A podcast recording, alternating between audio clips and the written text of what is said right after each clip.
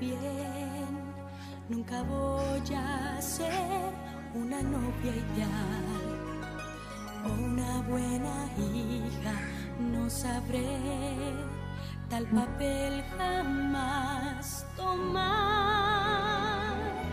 Ahora Hola a todas las personas que están escuchando este podcast. Bienvenidos y bienvenidas a Tecito Real, el podcast donde conversamos y caguineamos sobre la realeza.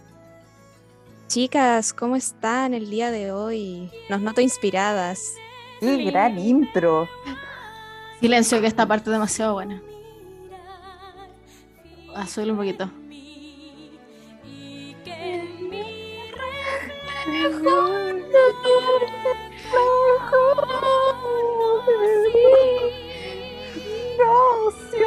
No reconocí. Esta canción es muy profunda. Es muy profunda, es muy linda. Es que la película es muy buena. Sepe. Así que bajando más. Así que ahora sí, digamos, ¿cómo ¿Han estamos? escuchado? Hoy lo siento. Recién estábamos esperando a la Cristina Aguilera, pero la Cristina Aguilera hace poco sacó un remake de esa canción que sacó como en los 90. Y la última parte la, la rehizo muy Cristina Aguilera. Y es muy chistoso porque hicieron un meme muy chistoso que ella misma subió en su Instagram, porque se pega un grito así brígido, así como, no sé, cuando dice así como, esa misma parte, no sé cómo, no me acuerdo, lo voy a buscar, pero era muy chistoso, se pega al medio grito y sale la escena como de Spider-Man donde la abuela de Peter Parker está así como rezando y explota la casa. Es muy importante dato. Si no han escuchado, vayan a escuchar el remake de Mi Reflejo de Cristina Aguilera. Bueno, y con ese gran dato partimos de este capítulo que es muy especial, no solo por la intro, sino que en este capítulo tenemos una invitada. ¡Yay! ¡Aplausos! Ah, me faltaba lo- el sonido de aplausos. Deme un segundo. Estoy. Espérame. Técnicos. Música de relleno. Ya, listo. Sí, porque el día de hoy nos va a acompañar eh, Connie, quien viene de Le Club de Té. Connie, ¿cómo estás? Ay, no te tal? No, escuchas. no te escuchas. Hola a todas, todos y todes. Gracias por invitarme de nuevo. Estoy muy emocionada. Ya hemos compartido en, en otras instancias, así que particularmente en esta estoy, estoy muy emocionada. Así que gracias por los aplausos, la intro y por la canción, porque como persona de esa generación que creció con Cristina Aguilera me, me toca profundamente. Además que una de mis películas favoritas de Disney es Mulan. La amo y siempre la doy de ejemplo en mis cursos. Pienso que para estudiar eh, algo similar a este tema, que es de, de la evolución o de las mujeres en China, Mulan, una gran película, hay que verla. Excelente película. Yo creo que la mayoría que nos escucha. La uno sí, pues, la original, no la Sí, remake horrible que hicieron hace unos años.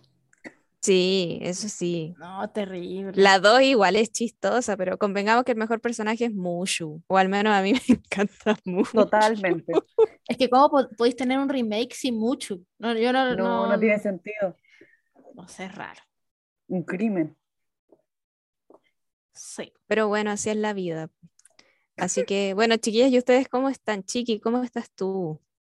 Yo bien, pero oye, igual quiero como que antes de quisiera como contextualizar al resto, porque como quién es Connie. Que estoy aquí. Sí, sí, se presenta que es del club, del club de té, que sí ella se presente, como Una responde cómo nos conoce. un sí, honor. es una un honor tener- un honor tenerla acá y Sí. por qué es tan importante para este tema, Sí. específicamente. Gracias. Bueno, ¿qué puedo decir? Eh, es que me cargo de que como tirarme un currículum, pero no importa. Mm, no sé, podría- Ade- podría ser, adelante. pero ¿cómo la conocimos? Fue- ¿Cómo la conocimos? O sea, eso. Empiecen ustedes y ahí me introducen para que sea más épico. Ah, más épico. Datazo fue profesora, maestra, educadora, formadora de vida de las tres en, la, en nuestra U. Fue nuestra Las cuatro. profe. Las Las cuatro. cuatro. ¿Me estás contando? Es que soy humanista. Las cuatro. Ya, pero igual en cierto modo tiene razón, porque fue y actualmente es mi profe, de hecho, de un ramo. Así que eso. Y que, ¿cuál es lo, como, lo bacán que, que tiene la, la profe Connie, acá la trato como Connie directamente? Es que eh, ella se especializa mucho en temas de Asia. Es una de las personas, creo yo, que en todo Chile sabe más de Asia. eh, como de estas personas que ocurre algo de Asia, le preguntan a ella en, las- Lo sabe, en lo que son las noticias, Sí. etcétera. Entonces, eh, es alguien muy ad hoc para, para este tipo de capítulos porque si bien nosotros nos gusta hablar sobre todos estos temas, etcétera, etcétera, obviamente no sabemos todo y necesitamos tener como opiniones profesionales para poder dar las cosas como son. Entonces ella es como el ejemplo perfecto para poder realizar esta tarea y sobre todo en este contexto. Gracias. Aplausos. Eh, Aplausos nuevamente. sí, gracias. máximo. Estoy muy emocionada. Sí, en verdad, como, como ustedes bien decían, de profesión soy internacionalista, estudié relaciones internacionales y eh, soy académica también en esa área en su universidad. Em, entonces, eh, como bien tú decías, me especializo en Asia Pacífico, pero concretamente en China, Corea, la península coreana y Japón. Y em, respecto a este tema en particular, debo decir que China es como mi gran amor, como que siento que como fue el primer país que me interesó y que he trabajado más, le tengo mucho cariño, además que he podido estar allí, entonces muy especial. Y em, a partir de esa experiencia de estar allí, em, dentro del Club de TETA se imparten talleres de, de autoformación feminista y de em, Asia Oriental, y uno de ellos, que fue el primero, es de mujer y género en la historia de China. Entonces, es un tema que, que me interesa, ¿cierto? Y, y sabemos que si bien China es una sociedad muy patriarcal y masculina, etcétera, muy tradicional, hay algunas emperatrices en la historia. Entonces, es importante hablar como ese periodo cuando China tuvo realeza por miles de años, que ya ustedes habían hablado de Japón y otros casos, que fue muy especial también porque ahí conversamos con Fernanda de- del tema de Mako y todo, así que estoy muy feliz que ahora eh, Tecito Real está viajando por el mundo hacia otras monarquías. Sí, aparte igual era uno de los comentarios que nos decían al principio del podcast, que nos decía así como no se queden pegadas con el Reino Unido, como con monarquías occidentales, como viajar también como, como otras culturas, así que eso estoy muy emocionada. Así que. Y recordar que también aparte, esta es la segunda vez que compartimos, segunda, ¿verdad? Sí, capítulo con, con la profe, eh, porque ya estuvimos en el, po- por si acaso, por si no se dieron cuenta, ella también tiene un podcast, una página en Instagram del Club de Té, y ahí hablamos esa vez del especial de Diana. Lo Sí. pasamos muy, muy bien. Salió muy, muy lindo ese capítulo. Sí, Sí, fue emocionante. Sí. sí, del podcast T con Sorite. Sí, Así sí, que es- también para que lo vayan a escuchar, también está en Spotify. Así que eso, podríamos partir este capítulo, ¿no? Carla, ¿tú cómo estás? Es. Carla con K. Yo bien, aquí sobreviviendo a esta simulación llamada Chile. reality difícil. reality este final de temporada. Durísimo el final de temporada, pero es lo que toca. Sí, yo en Twitter vi que, que los que estaban escribiendo este final de temporada eran los guionistas de Juego de Tronos y no podría estar más de acuerdo. Totalmente. Ay, qué pésimo. Y Karen, ¿tú cómo estás? Bien, estamos bien. Muy bien, te veo feliz. una mujer de pocas palabras, básicamente. Mujer de poca palabra. Estamos Es bien. que la Karen se expresa cantando. Sí, hoy mi canción es eh, Mi reflejo. Muy Sí. bien. Emocionada. Así que Es un partamos. himno. Un himno. Sí, Sí. sí, totalmente. Total- Himno total- nacional. En verdad No, tengo otra canción, pero me van a tildar de comunista si la canto. ¿Por ¿Cómo qué? ¿Por qué? ¿Por qué eres comunista? Si tú no eres comunista, tú te subes al Yo soy. Yo, Pero, yo subo al árbol. pero sí es bonito subirse a un árbol. ¿Cómo era la canción? Un gobierno feminista que no, no, no, no, no. Me encanta. Voten Boric. Listo. Y terminaste siendo más explícita que todo lo que habíamos pensado. Sí, un- No me importa. En fin, Hay que hacerlo. hay sí, que hacerlo. está bien. Está bien. Oigan, pero antes de continuar, tenemos un par de preguntas. Tiene que pasar la profesora por un interrogatorio. Esta vez a nosotras nos toca hacerle preguntas. Mira, cómo se han vuelto las cosas. Eh, no, eh, ya. Está bien, sí. Ay, si tampoco me pintan como que yo no las dejaba hacer preguntas. Y... Pueden preguntarme. La- las, profe- la- las clases de la profe Connie son lo máximo. Gracias. Sí. Oigan, ya, sí, tenemos un par, unas cuantas preguntas que son importantes de hacer. Primero, ¿cuál es su royal favorito? De todas las monarquías que existen. Importantes, tenemos que saber. Diana, absolutamente. Sin discusión. Diana, reina de mi vida. Perfecto. Me emociona. Perfecto, me, me emociona. De todos los Diana. rollos. De Diana. todo, no, no importa. Vivos, muertos, pasados, futuros, Diana. Muy, muy bien. ¿Y su familia favorita? ¿Tu familia favorita? También. Es que en verdad me lo siento, pero me cae muy mal la familia británica porque soy como muy Diana Stan, soy como militante Claro. por, por el Frente Pacífico Diana Spencer, entonces Diana eh, por Boric. Diana hubiera votado. Diana hubiera votado. Hubiera por votado. Boric. Se hubiera subido al árbol. Sí. Em, no sé, como, es que no sé si tengo familias favoritas, pero como que hay familias que me entretienen. Por ejemplo, me encanta la, la familia real española, encuentro, me encanta eso, eso es como farándula Kuma, así, como, me encanta, es como, es tan cercano a lo latinoamericano, entonces como que me gusta. Em, sé que no era una familia real, pero también podría ser. Los Kennedy igual son, son Sí, como Sí.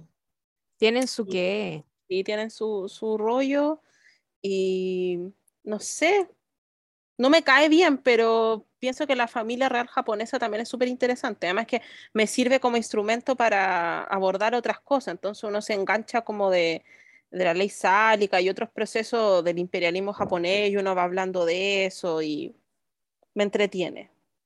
Pero Sí. eso, como que instrumentalmente me gustan las familias reales, pero lo otro es Diana, 100% Diana. Ese es de corazón. Sí, es que Diana yo creo que ha, ha marcado la vida de todas nosotras, pero eh, yo tenía como ocho por ahí cuando Diana murió, entonces recuerdo su muerte. Entonces fue un acontecimiento global, ¿no? Terrible. Entonces, además que uno crea vínculos como femeninos con tu mamá, tu abuela, tu vecina, no sé, tía, respecto a Diana, como que Diana es ese punto de unión en las familias. Así Sí. que, no, y la muerte fue horrible, y los documentales, ¿no? Diana por siempre. Además que lo hermoso de Diana, bueno, para no hablar de, tanto de Diana, es que tiene como este lado internacionalista, como muy humanitaria y feminista y muy contestatario que me gusta mucho. Así que, sí, ese sería como mi, mi cuento con las familias reales. Me gusta. me. Maravilloso. Fascinante. me gusta. O sea, Ya, perdón. tú viviste, tú viviste tu infancia con Diana. Pueden hacer historia oral conmigo, así de verdad, soy testigo del... Oye, pero eso es muy interesante, como, o sea, eh, tú veías la tele y, veías a Diana y decías, wow, ídola. Sí, me acordaba que la mostraban a ella como, no sé, con la, lo que me acuerdo, como la madre Teresa Calcuta, yendo a las minas antipersona, y esta relación con Carlos, además que igual mi abuelita siempre me, me cuenta como la historia, así como esto y esto y lo otro, como muy anti Camila, anti Carlos y pro Diana. Y, y claro, cuando fue su muerte, así fue transmisión en televisión y todo. Entonces, Eso, ¿tú, tú te enteraste por, por la tele? no me acuerdo, pero mira, yo creo que hay dos hitos en mi vida como mediáticos que me impactaron, que me hicieron llorar. Cuando se fue, se fue, fue el mismo año, qué terrible ese año del mal. Fue el año que se fue Jerry Halliwell de Spice Girls. Lloré. Y eso se lo vi como en el diario, en la revista, no sé, lloré mal. Y la muerte de Diana, son como esos dos hitos. Qué fuerte. Trauma infantil. Sí, además que salió en todas partes, entonces fue, fue terrible. Sí, Me pues bueno. imagino que no, no se paró de hablar de eso como en meses así. Claro, igual no tengo como nociones del tiempo de esa época, pero sí recuerdo que era en todas partes, en todos los diarios, la tele, como ver el funeral y, y todo. Qué Entonces, fuerte, eso lo encuentro muy fuerte. claro, y Sí. no, mal, mal, mal, mal. Yo creo que eh, me impacta como el tema de querer tanto a alguien como de forma tan lejana, porque yo creo que lo, lo máximo que tenemos de ese momento es como Felipito, quizás. Sí, Claro. Felipito Es nuestra es, lo más, es lo más comparable. Ángel para un. Pero, pero Diana es, es distinto. No, y es demasiado dramático todo, y Elton John cantando, y con- no, es No, too much. Además much. que igual esa época era como de las revistas, pues como que la gente igual no sé, consumía en la revista cosas, cara, no tengo idea, como que la gente usaba Hola. consumía mucha revista, sí, todas esas Oh, cosas. esa revista, sí. Sí, entonces era como farándula todo el tiempo. Entonces, ya, me, me encanta. Yo creo que eso, eso es como el impacto, porque como es contemporánea, por decirlo de alguna forma. Claro. Ah, y también me acordé como todo el, todo el impacto mediático que, que hubo cuando... ¿Quién vino a Chile? ¿Los dos vinieron? ¿Harry y William? ¿O uno? Sí, han Sí, los dos han venido los venido dos. en distintos momentos. Ya, como que fueron al sur o algo así, sí, eso también me acuerdo William, Fue William William. fue a una misión como a la Patagonia y Harry vino a Valparaíso. No sé, Ah, pero ya, no, son muy chistosas William, las fotos de. Harry. Era como lo de lo de Williams, sí, era como todos los medios mostrándolo en la tele, así como con la gente común. Eso también me acuerdo. Sí, la, la venida de, de William a Chile. Es que este Ay, país es tan miserable y triste, como que esos momentos necesitamos como alegría, entonces como que está bien. A mí me encanta la farándula. Sí, es verdad. Me Puede ser acordé de algo muy random. Yo tengo la firme convicción que a todos les gusta la farándula y el que dice que no, miente.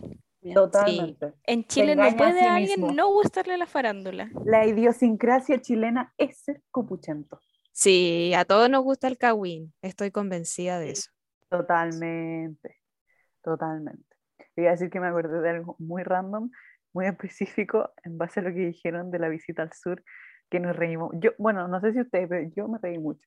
Cuando eh, tuvimos el capítulo de la visita de la reina a Chile, y Ah, mi abuelita me fue- cuenta eso.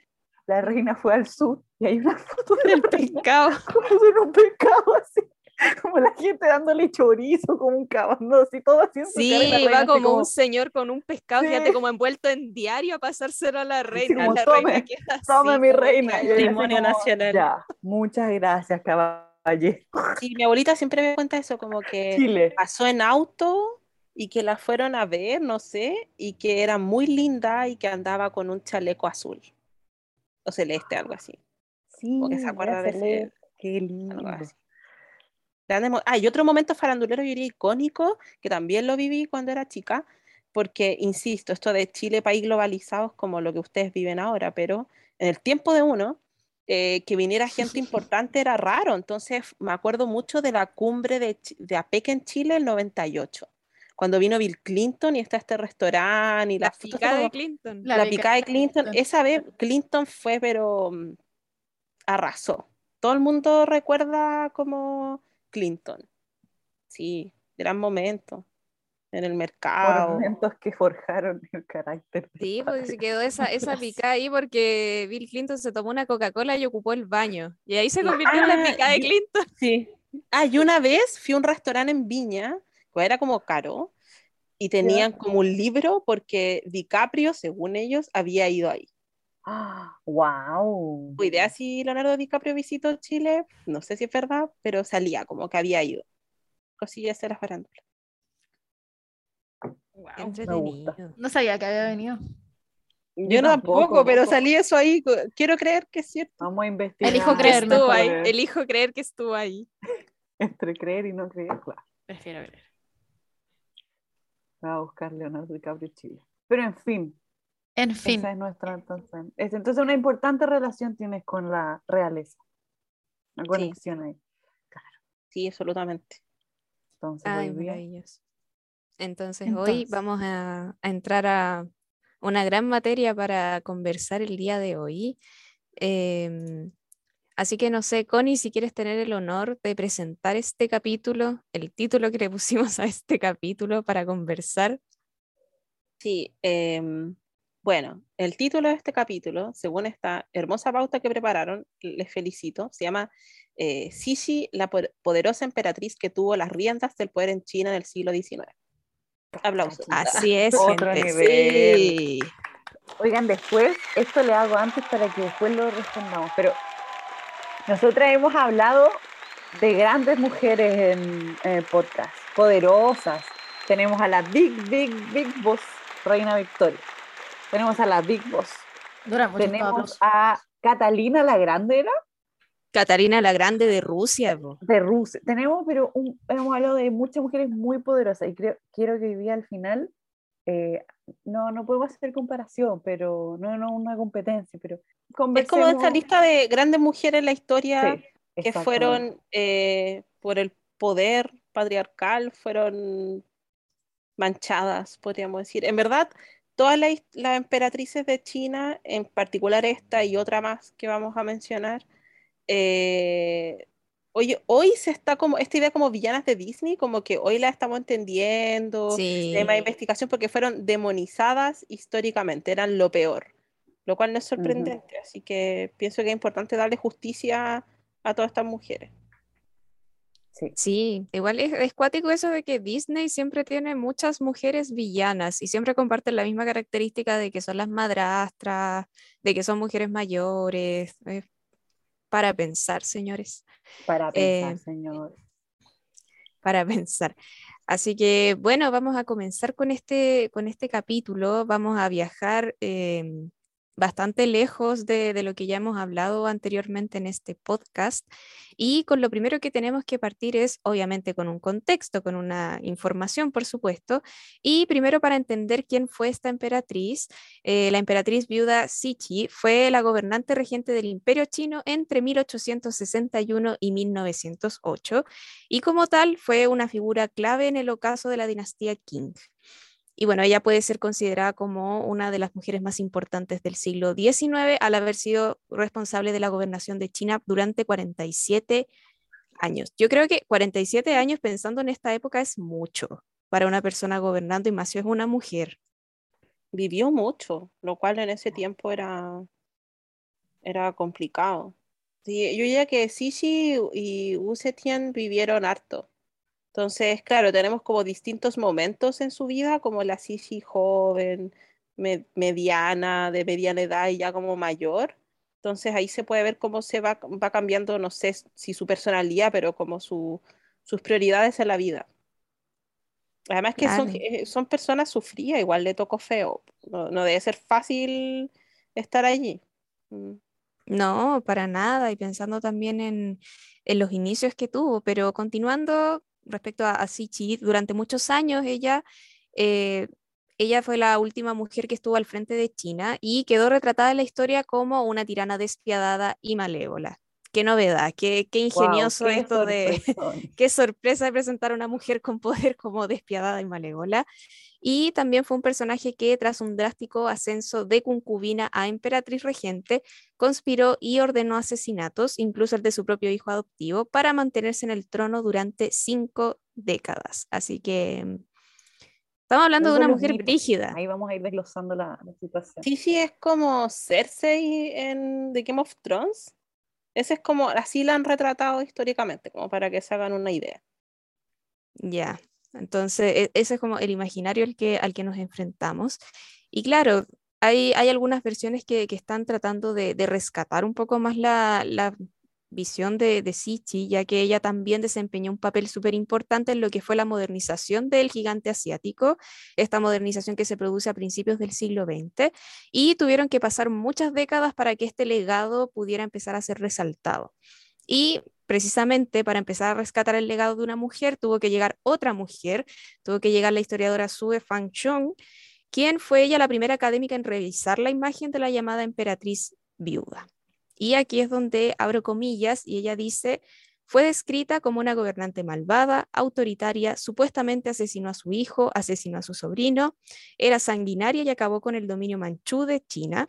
Y eso es lo que dijo Chang a una entrevista con el programa de radio de la BBC eh, Witness History. Pero lo poco que se sabía de Sichi es que provenía de, eh, de los rumores y los chismes que recorrían la ciudad prohibida, que es este complejo de, de palacios en Pekín, o bueno, la actual Me Beijing. encanta que se llame así. La ciudad prohibida. Sí, tiene, tiene carácter No ese se podía nombre, creo entrar. yo. No, Ah. y es espectacular, estar, es espectacular estar en la ciudad prohibida. Es que y ahora se puede prohibida. entrar.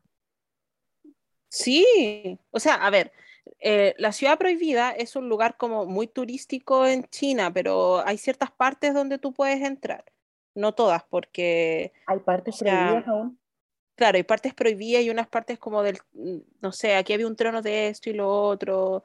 Eh, es, es ridículamente grande. Entonces, em, ¿Y por ir es una experiencia interesante. Lo que pasa es que estaba prohibida porque allí se encontraba como el, el emperador, ¿cierto? Y toda la familia. Y lo interesante es que em, las mujeres no podían entrar al, al palacio. Bien. Solamente entraban como eh, los hombres en el sentido del emperador, sus asesores, sus ministros, funcionarios, los eruditos, militares, etcétera. Entonces se usaba de que las reinas, concubinas, etcétera, vivían como en otros lugares, cerquitas, ¿se entiende? Entonces podían ir, pero como con previa invitación, no vivían en la casa real, por decirlo de alguna forma. Entonces, ese es otro aspecto que también es, prohibido, porque ahí es donde se toman las decisiones y está todo el poder político. Además que em, la ciudad prohibida está al centro de Beijing. Entonces, Beijing está estructurado en anillos, ¿bien? Y en esta idea como de los puntos cardinales, entonces si tú sigues hacia el norte vas a encontrar el Palacio de Verano, el lago y otras cosas. Entonces así se va ordenando. Bien, todo el centro de poder está allí. Y donde está la ciudad prohibida, porque si lo viéramos como un cuadrado, eh, está la ciudad prohibida y ahí está em, el Parlamento, como la Asamblea del Pueblo, está el Museo Nacional, están como todos los edificios públicos. Si lo viéramos como aquí que esto es como el centro cívico, por decirlo de alguna forma, Sí. es así. Entonces todos los edificios están ahí. Está eh, Tiananmen, es una de las puertas a la ciudad prohibida. Que Men significa puerta. Sea que es la más famosa, está la pintura de Mao y todo eso, que su traducción es como puerta celestial o puerta del cielo. Esa es como una de las entradas de la, de la ciudad prohibida. Además que es bien entretenido ir porque uno va y anda una, una persona como guía turístico con su banderita y uno anda como mirando y está repleto todo el tiempo. Pero no hay que ir en verano. Una ahí se muere. No lo hagan. Been there, yo lo, yo lo hice. No, fue ¿Por qué en como muy, verano no? fue el verano es recontra, hiper, mega calor del infierno. O sea, cuando yo fui, no sé, Más aparte que húmedo, acá. entonces 40 grados. Ah, Ah, una, Una cosa poca. eh, Creo que no, no. Yo me No, y acuerdo que, que una vez me contaste que fuiste con una mochila y como que se te destiñó un poco. Ah, y como sí, que lo se pasa te es manchó que- la polera. No, literal, eh, pasó. Lo que pasa es que, eh, bueno, toda esta como zona de Tiananmen eh, hermosa y me gusta y lloré porque soy como sensible, soy cáncer, igual que, que, amo. Que la Karen. que Y Diana. Entiendo ese que sentimiento. Diana, que ella. Entonces, em, claro, como yo fui en verano, eh, me pasó que fui varias veces a Tiananmen. A la ciudad prohibida fui una vez porque fui en un tour. Eh, y claro, una de esas veces, como tenía que ir a ver al gran líder, al, a la, a la tumba y todo el tema, eh, hacía un calor horrible y pasa que la ciudad prohibida, todo ese sector es puro cemento, no hay ni un árbol, no hay ni un asientito, nada, cero vida. Em, y es pleno sol, entonces, claro, pasó que yo iba con una, una polera rosada y una mochila rosada, creo, y de repente mm, la chica que iba conmigo me dice como, oye, estás rosada, así como entero, así como la cara, todo, y me empezaron a salir ronchas. Y era como por el calor, y ella como que se le derritió, como andaba como con chala, sandalia, no de donde nos escuchen, y como que se le quedó No. pegada y se le derritió, porque es puro cemento. Entonces, mm, y claro, yo fui muy ilusionada a la ciudad prohibida porque había visto como fotos en Instagram, entonces yo ya decidí darlo todo en Instagram. Em, y claro, uno ve como gente sacándose fotos, pero es un desastre. De hecho, como que grabé videos porque todo el mundo va, es muy turístico. Piensen que eh, Beijing no solamente van personas como extranjeras, sino que chinas. O sea, está, China es tan grande que es como ir a otro país. Imagínense ir a la ciudad prohibida, es como igual un paseo interesante. Mm. Vamos a la Entonces, ciudad prohibida. repleto, repleto, repleto de gente. Pero igual una buena experiencia, decir que ir ahí no, no, es- no ocurre todos los días, entonces...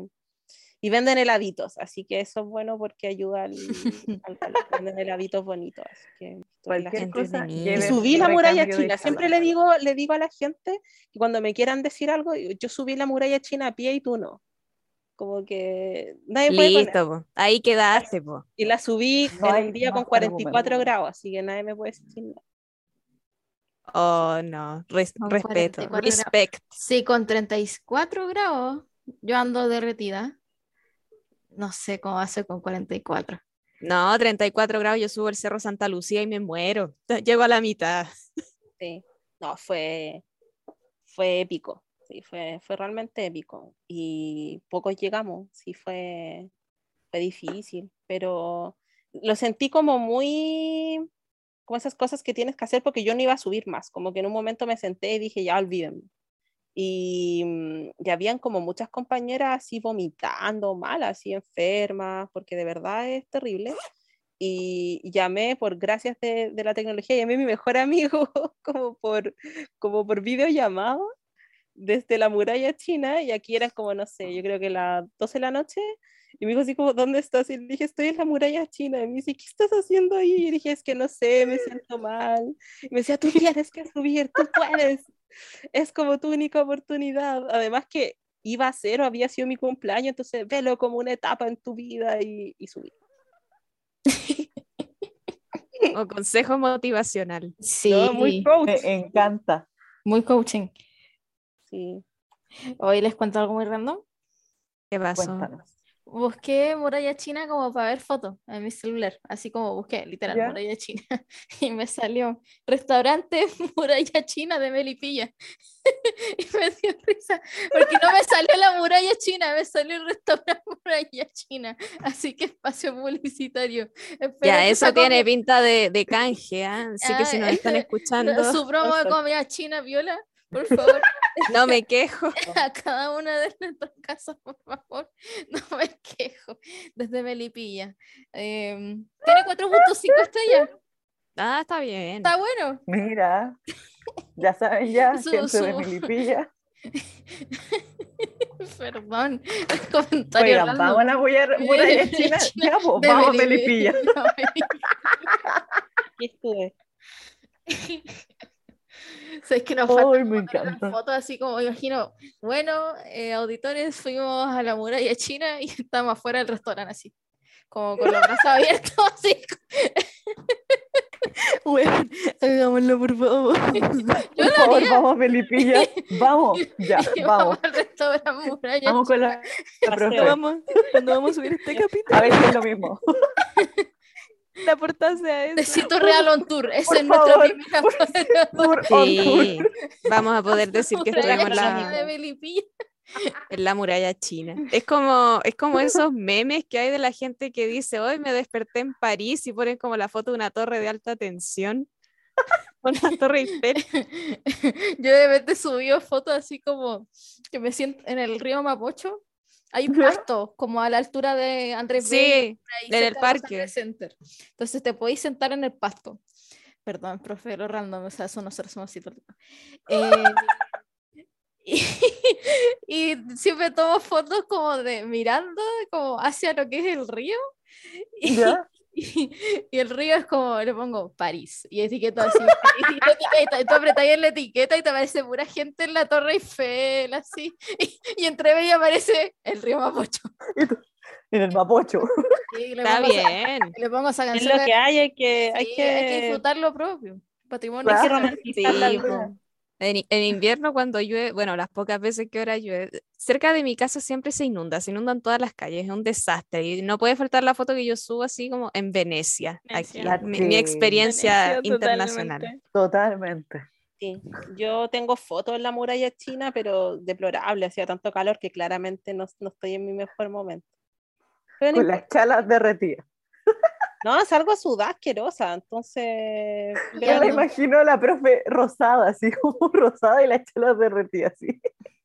Mi mejor. No, no, de hecho fui a comprarme como ropa eh, en una H&M y todo porque dije esta ropa va a quedar cerda y estaba como ropa como muy suelta porque así como y además que como estaba tan llena porque todo estaba lleno eh, van como muchos grupos de turistas como de niños como de colegio no sé por qué si están de vacaciones pero en fin y todos se quieren sacar fotos contigo porque eres extranjero entonces bueno así está subiendo ¿De como, verdad?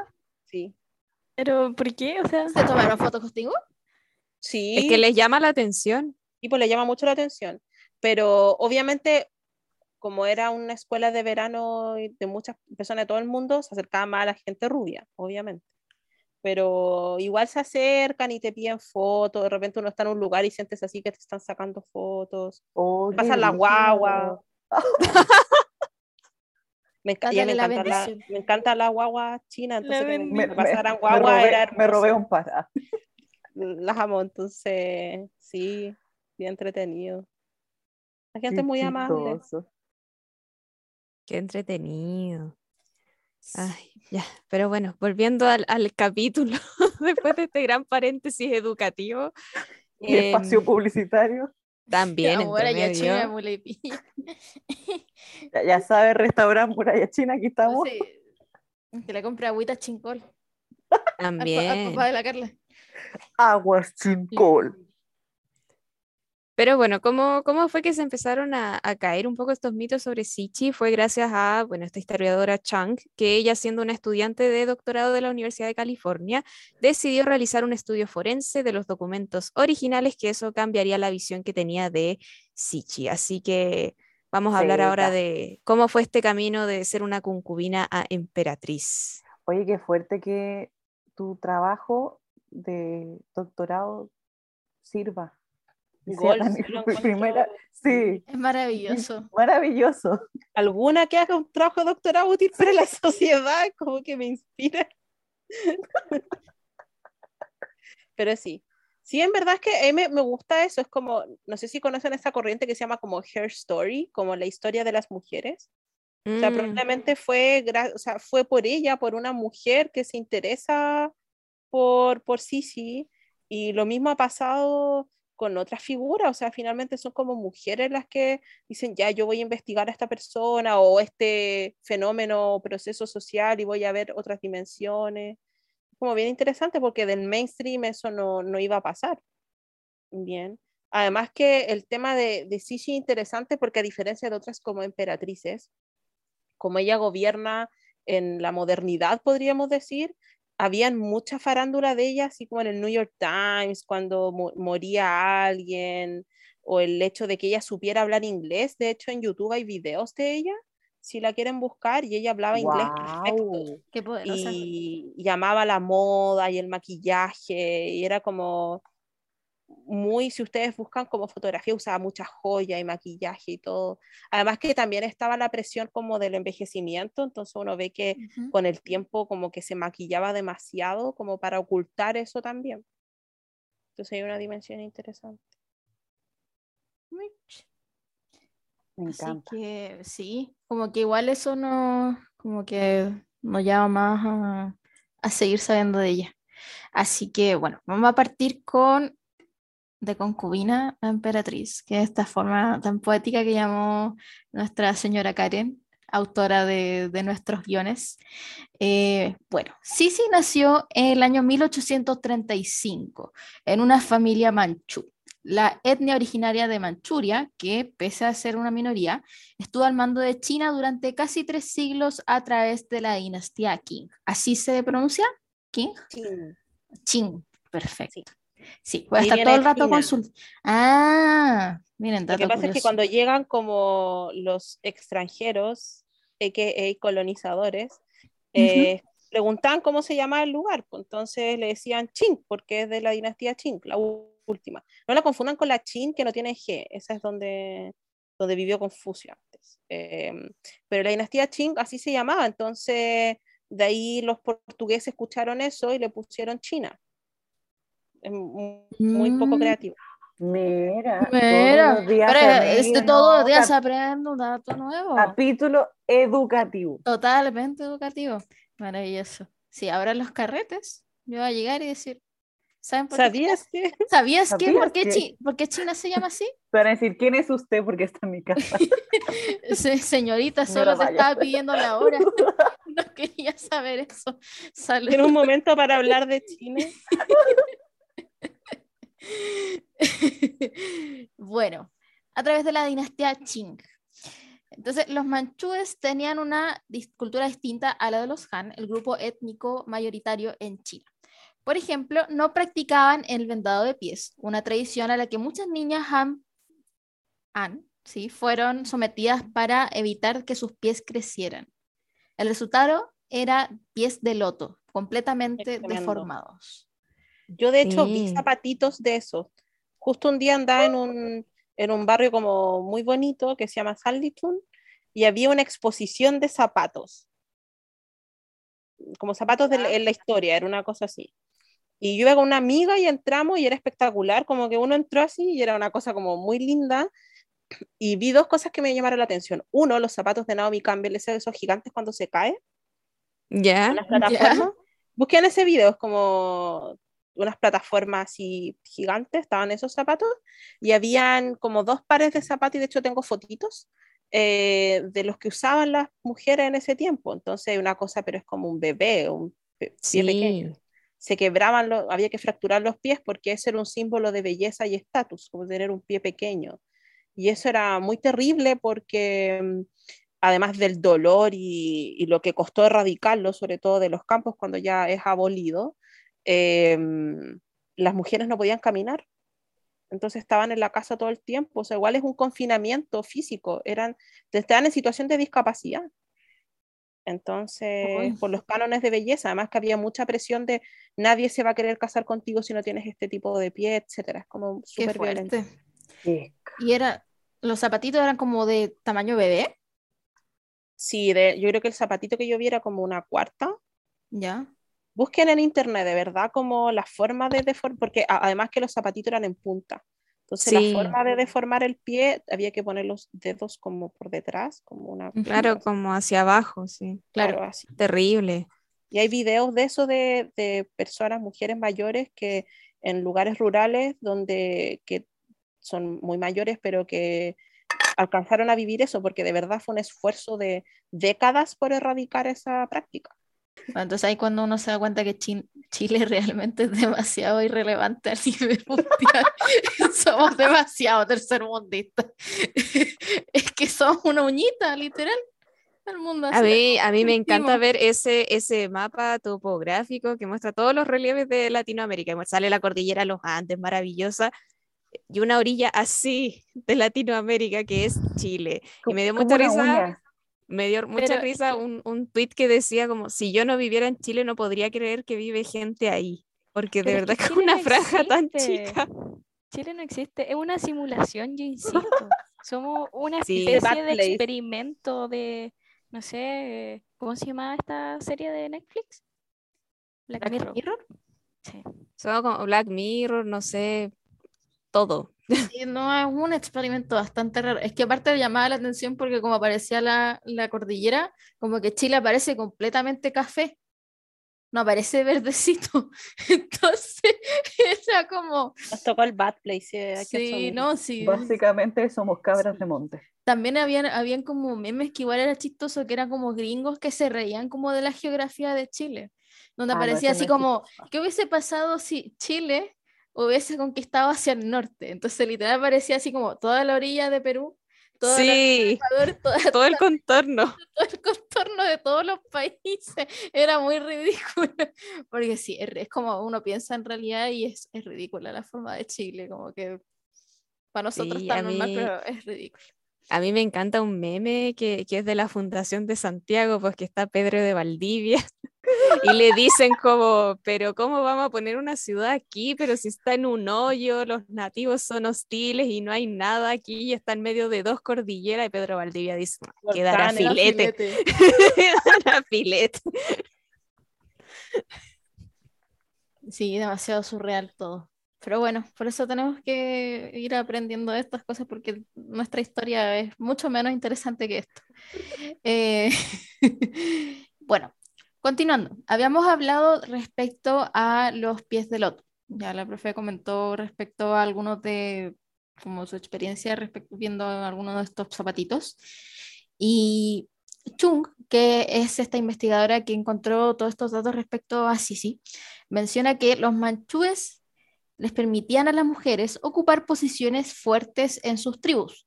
Los chinos, Han, siempre sintieron que una mujer debía ser obediente a su padre durante su juventud, a su, marido durante el matrimonio y a su hijo en caso de convertirse en viuda. Entonces existía esta diferencia, digamos, en las dinámicas familiares dentro de lo que son cada uno de estos grupos. Los manchúes, por una parte, claro, permitían a que las mujeres pudieran tener estas posiciones fuertes y los Han no permitían aquella posición. Malditos Han. Malditos Han. Entonces, en este mundo de los manchúes y todo eso, fue lo que el mundo que entró Sisi. Y finalmente porque también em, hay tanta historia de ella como una mujer muy, muy fuerte. A los 16 años, Sisi, cuyo padre trabajaba para el gobierno, fue elegida concubina del emperador Tianfeng, cuatro años mayor que ella. Si bien se la clasificó como, como concubina de bajo rango, eh, un concubinato, por si acaso, se define como una relación permanente, generalmente sexual, entre dos personas no casadas. Su suerte cambió cuando se convirtió en la única pareja del emperador madre de un varón y por tanto madre también del futuro heredero al trono. Pronto se volvió en una de las favoritas de Chan Feng que escuchaba sus consejos. Según Chung, mencionaba que en particular el emperador con quien se casó era débil. Le gustaba Sisi y le parecía que era inteligente, así que le permitió sentarse en los debates que había en la corte, donde se hablaba de cómo controlar China en ese periodo de gran cambio. Y sobre todo, se hablaba de, qué hacer respecto a los occidentales que estaban entrando al país para intentar vender opio a la gente. A él les tenía miedo y ella adoptó una postura más decisiva y dijo, tenemos que hacer algo al respecto. Así que mientras se está desarrollando este gran debate en la corte, de repente él muere y su hijo, que aún es menor de edad, pasa a ser quien él es el nuevo emperador. Feng falleció en el año 1931 con apenas 30 años. Su sucesor, el hijo que tenía con Sisi, Tongxi, era un niño de solo 5 años. Entonces el emperador había designado a un equipo de ocho hombres para que ejerciera de consejo regente hasta que Tongxi alcanzara la mayoría de edad.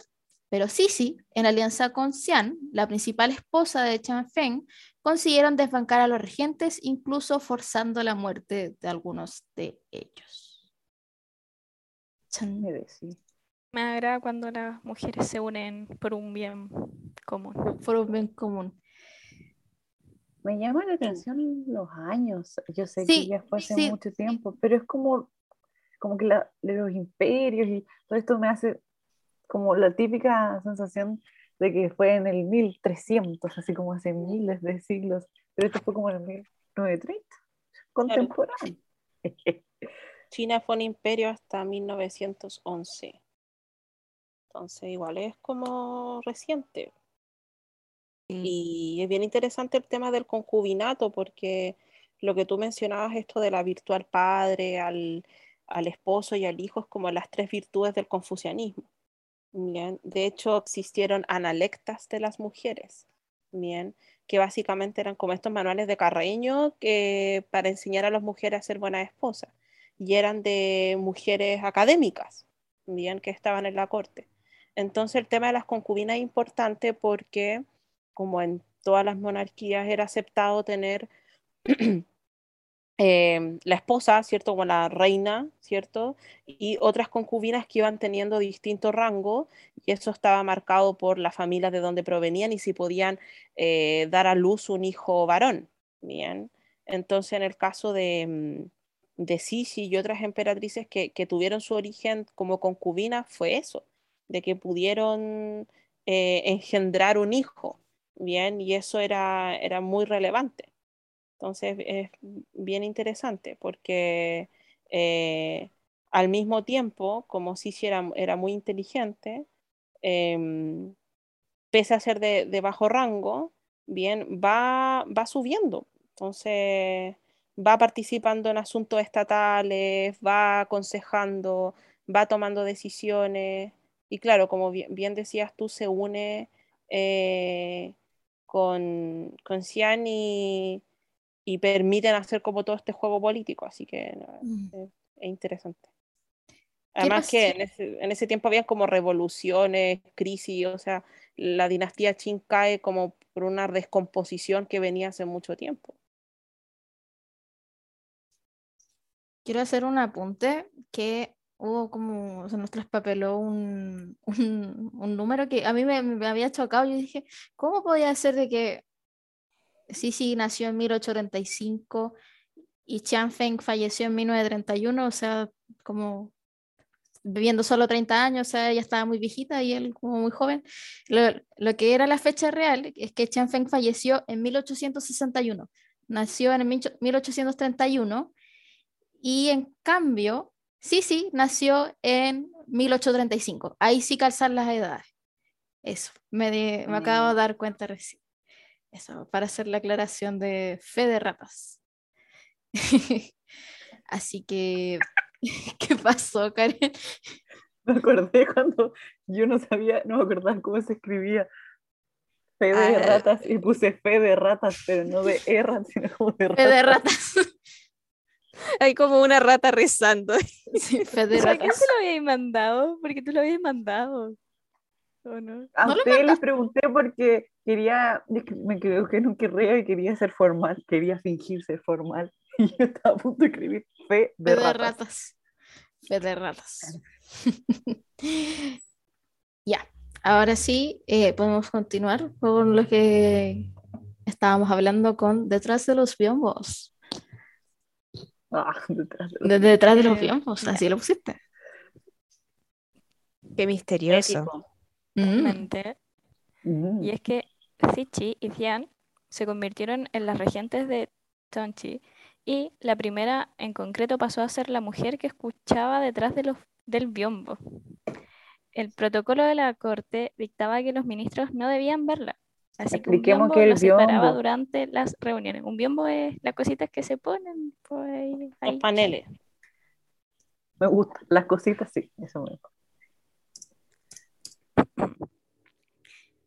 eh, abro comillas, estos regentes iban a continuar con las políticas de su esposo y del emperador anterior de mantener las puertas de China cerradas. Eso era desastroso, dijo a la BBC en 2013 Chang, la autora de la biografía Cixi, la emperatriz, la concubina que, que creó la China moderna. En aquella época había una segregación estricta entre hombres y mujeres en China, así que ella no podía conocer a sus funcionarios, que eran todos hombres.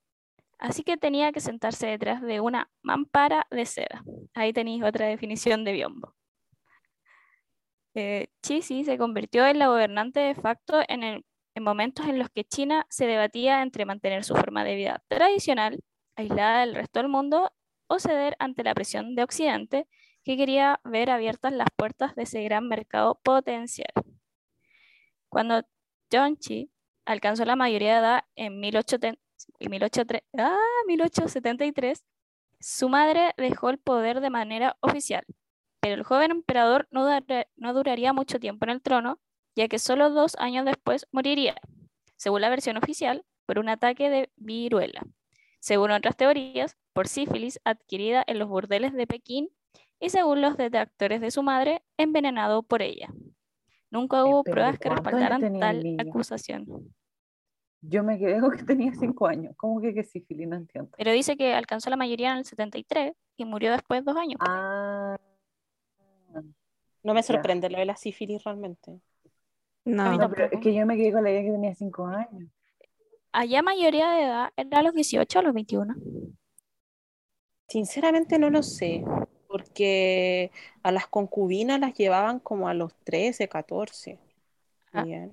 O sea, honestamente no sé cuál era como legalmente la mayoría de edad, honestamente. Pero ya a esa edad, en esa época, eran completamente adultos. Sea, Claro. bueno, considerando la época. Mm. Sí, Bueno. no es. Sigamos.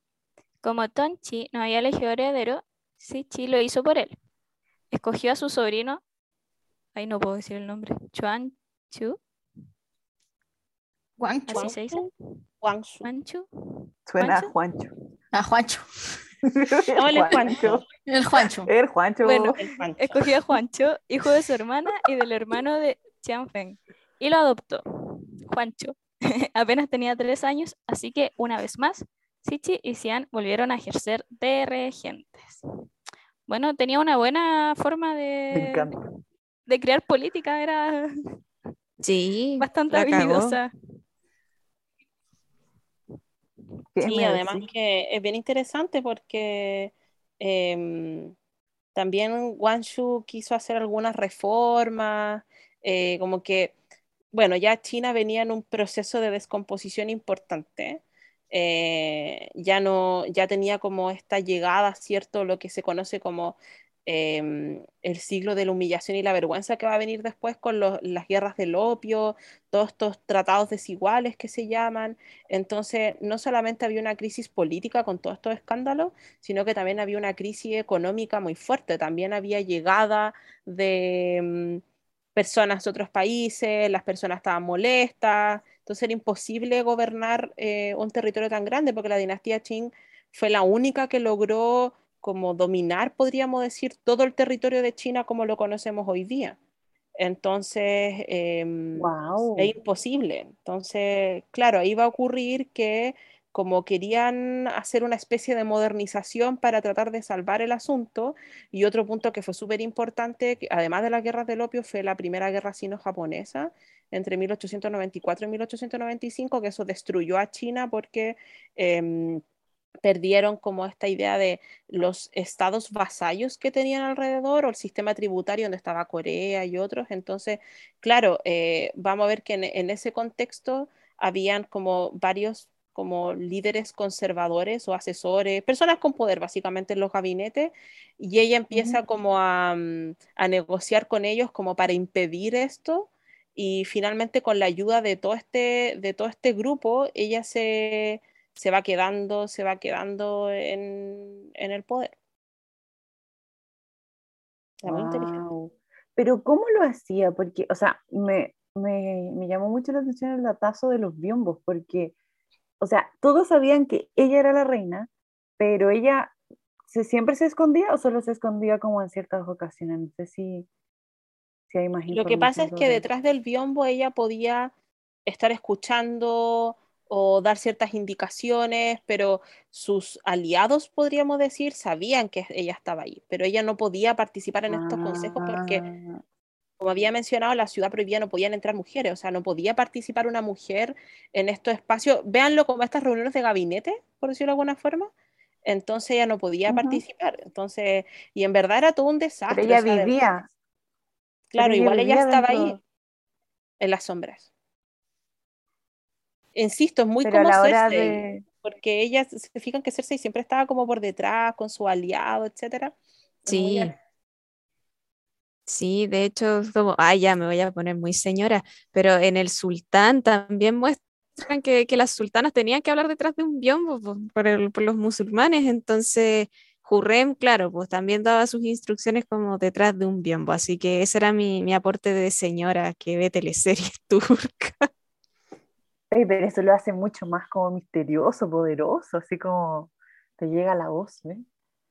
Además que es bien interesante en ese, en ese momento porque habían como típico hambruna, desastres naturales, problemas económicos, revueltas, todo eso. Entonces, claro, además que las guerras del opio, también eh, hubo una guerra con Francia y ella vivía de hecho en el Palacio de Verano, en el, en el viejo, porque está el antiguo Palacio de Verano, que en verdad uno va y son como ruinas.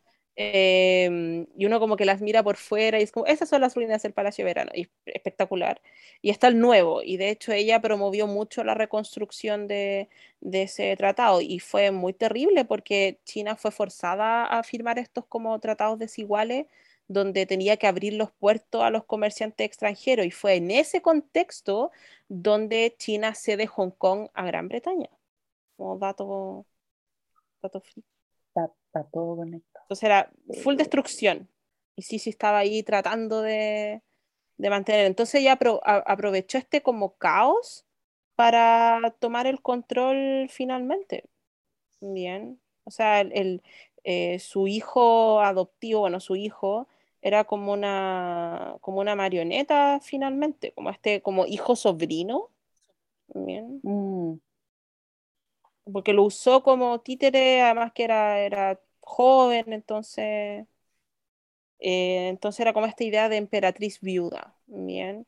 Y lo interesante es que ella ya estaba como retirada, entre comillas, pero siempre la llamaban, o sea, ella eh, planificó golpes de Venga, Estado. Bachelet.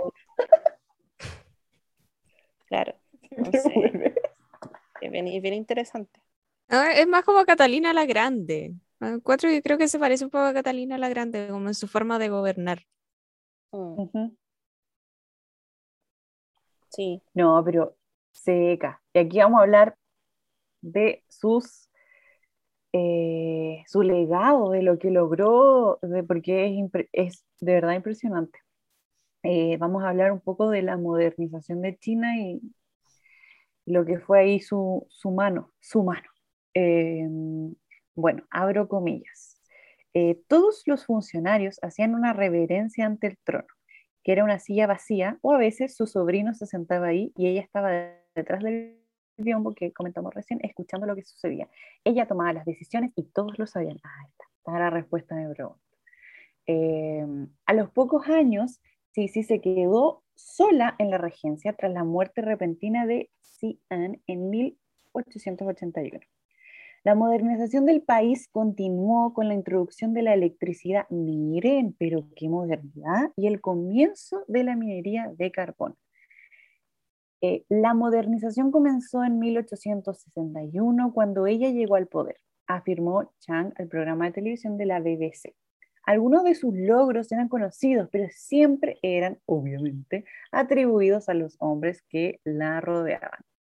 Durante su mandato, la economía creció y hubo muchos esfuerzos para mejorar la educación de las niñas y prohibir el vendado de pies. Eh, aunque también hubo errores, como la guerra franco-china, que la emperatriz viuda inició para frenar el colonialismo francés en el norte de Vietnam, al final China eh, tuvo que ceder eh, ante las ambiciones francesas. En 1889, el Juancho cumplió la mayoría de edad y asumió el poder. Su reinado no fue muy exitoso, con una desastrosa derrota, ante Japón en la Primera Guerra Sino-Japonesa. Eh, y un intento fallido de cambiar China de pies a cabeza. La reforma de los 100 días. Eh, sí. A esta, a esta última le puso fin Sisi, quien a través de otro golpe de Estado retomó el poder, puso a su hijo adoptivo bajo arresto durante el resto de su vida e inició una persecución contra los intelectuales que la habían ideado, seis de los cuales acabaron decapitados. Una cosa tranquila. Un día purga siempre, muy típico de, de China. Purga no podía ser menos. Eh, Un día antes de morir, sí, sí, en 1908, también, sí, eh, la emperatriz mandó a envenenar a Juancho para que evitara vol- que volviera al poder eh, después de su, fallecimiento. Ella, abro, abro comillas, ella sabía que si hubiera muerto y él hubiera seguido, China hubiera caído en manos de Japón. Y el motivo es que los japoneses habían intentado convertir eh, a su hijo adoptivo en títere y habían intentado secuestrarlo. Hoy, ¿qué signo será esta mujer? ¿Cómo tan visionaria? No, debe ser Virgo, no sé, Capricornio. No, encargada de todo. Voy a morir, pero voy a morir con todo ordenado. Me encanta. Eso, me encanta que se preocupe hasta de las cosas que van a pasar cuando ella no esté, es como muy decir, Mujer de Estado. previsora. Sí, Sí. No era como hombre de Estado, ella era mujer de Estado. Tres años después de que ella muriera, China se convirtió en una república. Las fuerzas políticas subsecuentes que tomaron el poder en China, en China, primero los nacionalistas y luego los comunistas. Comunistas. Quería decir que la habían rescatado a China de ella, que ella había hecho del país un desastre y que era una déspota que mantuvo a China en la miseria medieval y que habían sido ellos quienes habían comenzado la modernización y abierto las puertas de China. ¿Cómo son? Bueno, no es cierto. Comparado con el régimen comunista, Mao causó, causó, la muerte de más de 70 millones de chinos en tiempos de paz. Comparado con eso, el mandato de ella fue increíblemente benigno. Sisi murió sin haber formado a nadie para que le sucediera y nombrando heredero una vez más a un niño, su sobrino nieto de dos años. Con él acabó la dinastía Qing, ¿era? Sí, sí. Apenas tres años después. Fin de esta historia. No, potente, potente la situación. Oye, yo creo que esta mujer es Capricornio, ¿no? Podemos saber su. Voy a buscar. Voy a buscarlo, sí estoy haciendo. A ver, ¿qué signo creen que es ella? Ay, aquí lo tengo. Oye, ¿Qué les parece? ¿Qué me decís? A ver, ¿Qué signo no- es? Pero ya, no, ya me no, entró la. a ver, ¿qué, qué signo crees que es con Mm, Capricornio. Capricornio? Es que es muy, muy Capricornio todo. Totalmente. O un signo de tierra. Lo dejaría ahí, un signo de tierra. Nació el 15 de noviembre. Escorpio. Igual sí, los escorpios calculadores, po. fría, no, no, no, pero calculadores. no, no, no nació el 15 de noviembre, falleció el 15 de noviembre, señora Karen. Chuta. Nació. Ah, el pero 29 nació el- de noviembre, es Sagitario. Sagitario. Sagitario. Bueno, Nació Mira, un eso día antes que reafirma- yo. Fer, eso reafirma tu teoría sobre los dictadores y los signos. Sí, a decir ¿Viste? Si los, los Sagitarios tienen como una, predisposición a ser dictadores. Perdón. Carla, no nos decapites, por favor. Carla se toma el poder de tecito. De real. Y la chiqui ahí después nos va a sacar del grupo de WhatsApp. La, la chiqui es chiqui Jenner, po. ¿eh? Todo. Nuestra manager. Nuestra manager. Sagitario. Pero interesante hacer un trabajo así como teoría, relación entre régimen autoritario y los sagitarios. Es una tesis que yo leería. Sí, Sí. Es que es cierto, es que son muchos. sí. Son muchos. A ver, voy a buscar políticos Sagitario. Porque ya apartamos, ya apartamos por Pinochet, está ¿Saben- saben en Piñera, está la vieja. Sí. Nicolás Maduro. Joseph Ah, Stalin. espectacular. Y los Oh, que no son ya. Sagitarios son Aries, son signo fuego. Sí o sí. Eh, Íñigo Errejón. Dilma Rousseff. No, Eh, doña Dilma, pero ¿cómo? Qué Tienen mal. tendencia a que le guste el poder, dejémoslo así. Sí, Sí. Joseph Stalin, sí. ¿Y saben qué signo es Allende? Es que me da tanto ternura. Sí, yo lo sé, pero me da ternura. Es cáncer, es como la, en la representación. ¿Qué es el cáncer? Allende, mira, con ilusiones, tan tierno. En fin, Es dura la vida para los cánceres. sí. es dura la vida para los cánceres. Nosotros solo queremos hacer las cosas bien. Y te digo que otro presidente también era cáncer, ¿Quién? Balmaceda. Mi presidente. Sí, Pero no hay presidente- mejor razón. El El mejor mejor presidente de presidente. Chile ha sido Pedro Aguirre Cerda y. Pedro Aguirre el- es el único presidente acuario que ha tenido este país y el Me- próximo y va a ser Gabriel Boric. Confirmo, el segundo Confirmo. acuario. Aplausos. Y nunca Falta hemos tenido presidente Aries. no, no, no, no. Dato. Eh, bueno, como dato, Tecito Real se subió al árbol al igual que Tecito Cívico en este momento. Somos lo mismo prácticamente, pero con más Sí. personas. Así que, nada. Igual no creo que les sorprenda. Sí, más, más lo que se enojaron varias algunas personas porque les dijimos caca a esa ¿Está en la canción?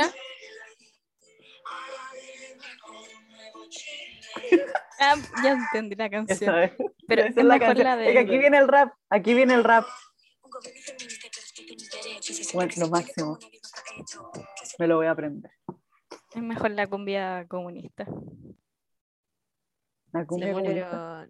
Y ahora, volviendo un poco a, a este tema de las emperatrices, ¿tenemos, ¿tenemos algún otro caso que podamos destacar en hablando de, de China? Connie, si tienes algún dato por ahí. Em, yo compararía a Sisi con, con Wu Zetian. También Wu Zetian fue, fue una concubina em, que la pasó mal, porque de hecho, bueno, está el tema de que em, cuando tú, tú eras concubina de un eh, gobernante y el gobernante moría, todas sus concubinas se convertían en, mo- en monjas, ¿bien?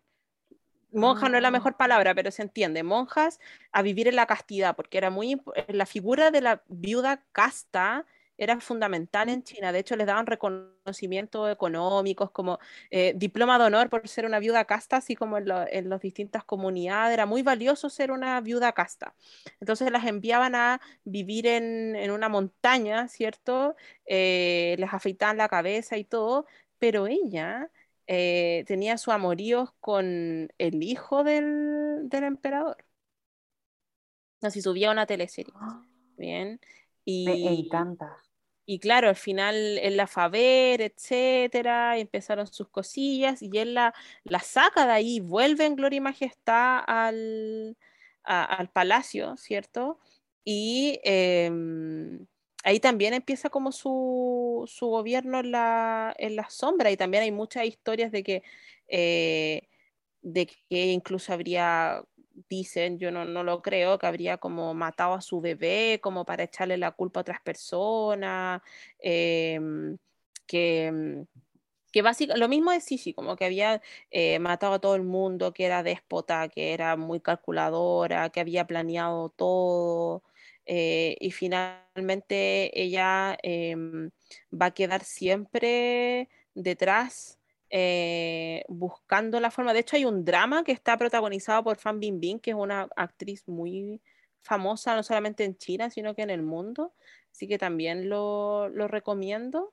Y es interesante porque son ambas como que ganaron la confianza absoluta como de sus maridos porque eran gobernantes eh, como débiles, poco astutos, con saludes frágiles también y ambas van a empezar a eliminar opositores de una élite masculina que habían gobernado eh, China siempre. Y de hecho, eh, Wu Zetian es súper importante porque además de que sí era brutal en muchas cosas, pero ella fue la que introdujo o más bien consolida el sistema meritocrático de exámenes para entrar a la burocracia imperial. Bien, ella creía en la meritocracia.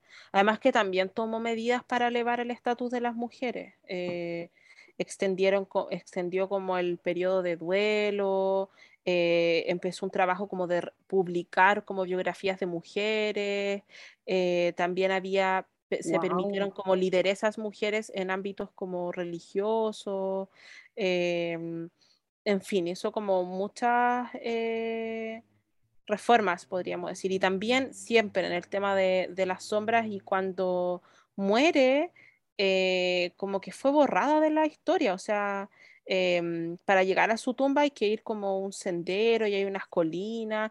Y es muy interesante porque se llama como las colinas de los, de los pezones, porque literal parecen como pezones. y está como muy como abandonada y de hecho eh, la demonización de, de es tan fuerte eh, porque tanto ella como Sisi esta idea como del gobierno del terror, bien, de que mm, habían asesinado a mucha gente, a familiares, etcétera. Entonces, no es que lo respalde para nada, nunca sabremos si efectivamente ocurrió, pero así se gobernaba en ese momento, como matando a tus enemigos Bien, y, claro, del ella, oficio. gajes del oficio, así era. Y, además que, mm, no sé, yo, yo destacaría como estas figuras como demonizadas, como rivales. Eh, también eliminaron rivales como femeninas, otras concubinas, otras reinas. De hecho, igual hay historias como mm, de, de como como la, esta reina que había quiso conspirar contra ella, que igual la habría torturado, no sé, son como, podríamos estar hablando como mucho, mucho rato de, ella, pero es curioso, o sea, curioso de que eh, las pocas emperatrices que hay, las que son más famosas, eh, finalmente tienen que ver con, con esta idea como de ser muy autoritarias y muy despiadadas y, y todo eso. Qué triste, pero mm, bueno, pero volviendo al tema de, mm, como del tema en sí, pienso que es importante, como además de, su, de sus acciones, de ambas, lo que hicieron, es que ellas mantuvieron el poder en una sociedad de supremacía masculina, ¿bien? O sea, ser temida o respetada y mostrarse como gobernantes capaces en, en China y que en el caso de Wu igual permitió como la prosperidad de China en, alguno, en alguna instancia y claro, sí, sí, no le resultó mucho, pero lo intentó. Entonces, como de demostrar que podían ser gobernantes con, con todo en contra. Entonces, igual Más lo... encima por 47 años la, la CIS. Claro. Además que un cuando, sí, cuando Wanshu muere, el, el Juancho, bien, ahí El eligen a, a Puyi, que es el último, el, el último como niñito, ¿cierto? Y, y fue ella hasta el final con su asunto. Entonces, no sé, finalmente yo pienso como que su muerte también va como a, a- a- a mostrar o augurar como el fin de la era imperial de, de China y va a cambiar completamente su historia. Bien. Y también quería hablar como de sus hobbies. Pienso que es importante hablar como de esos puntos.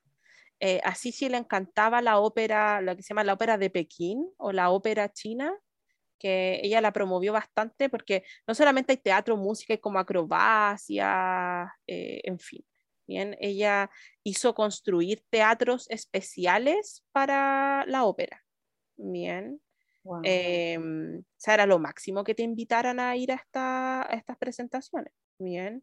Y claro, lo otro que también se le critica mucho, que es como muy vibes de María Antonieta, de que ella despilfarraba dinero.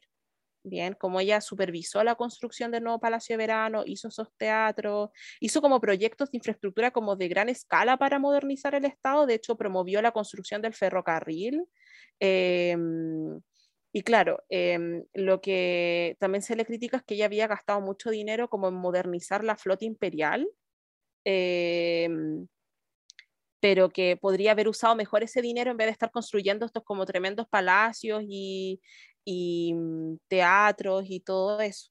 Bien, Eh, lo intentó, ¿ya? Además le encantaba como em, el bling bling, era como, era como Hellway, así me, enca- me encanta, que usaba muchas joyas, le encantaban los relojes, eh, el maquillaje y de hecho, eh, no sé si lo, lo logró o lo intentó, ella quiso crear una red telefónica en el Palacio de Verano, como que hubiese teléfono, lo cual encuentro espectacular, como estar ahí como con su teléfono. Y le encantaban como los regalos, entonces eh, mucha gente como que trataba de tener su venia entregándole eh, regalos. El tema del ferrocarril es muy divertido porque finalmente el ferrocarril era para, porque igual está lejos el Palacio Verano de, eh, de la ciudad prohibida, y ella usaba como este ferrocarril, que básicamente era como un tranvía para ir de la, de la ciudad pro- de la prohibida, la ciudad prohibida al Palacio Verano y viceversa. Incluso en un momento le regalaron un auto, pero ella no quería, porque consideraba que era, era indigno sentra- sentarse detrás de un chofer hombre. ¿No? Si era, Amo, era amo. Y ella también apareció como en estas como revistas o no sé, reportajes de viajes porque le encantaba el lujo, entonces tenía como estas, eh, sus fotos tenían como estas fotos oficiales como mucha decoración, mucho oro, mucho anillo, etcétera. Y ella, al, al igual que Wu Zetian, era una budista devota, era muy, muy budista.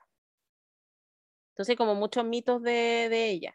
Ah, y también se habla como de su, de que era una loquilla también, porque eh, había- por supuesto en todas estas cortes habían orgía y, y cosas de ese tipo. Además, Sagitario.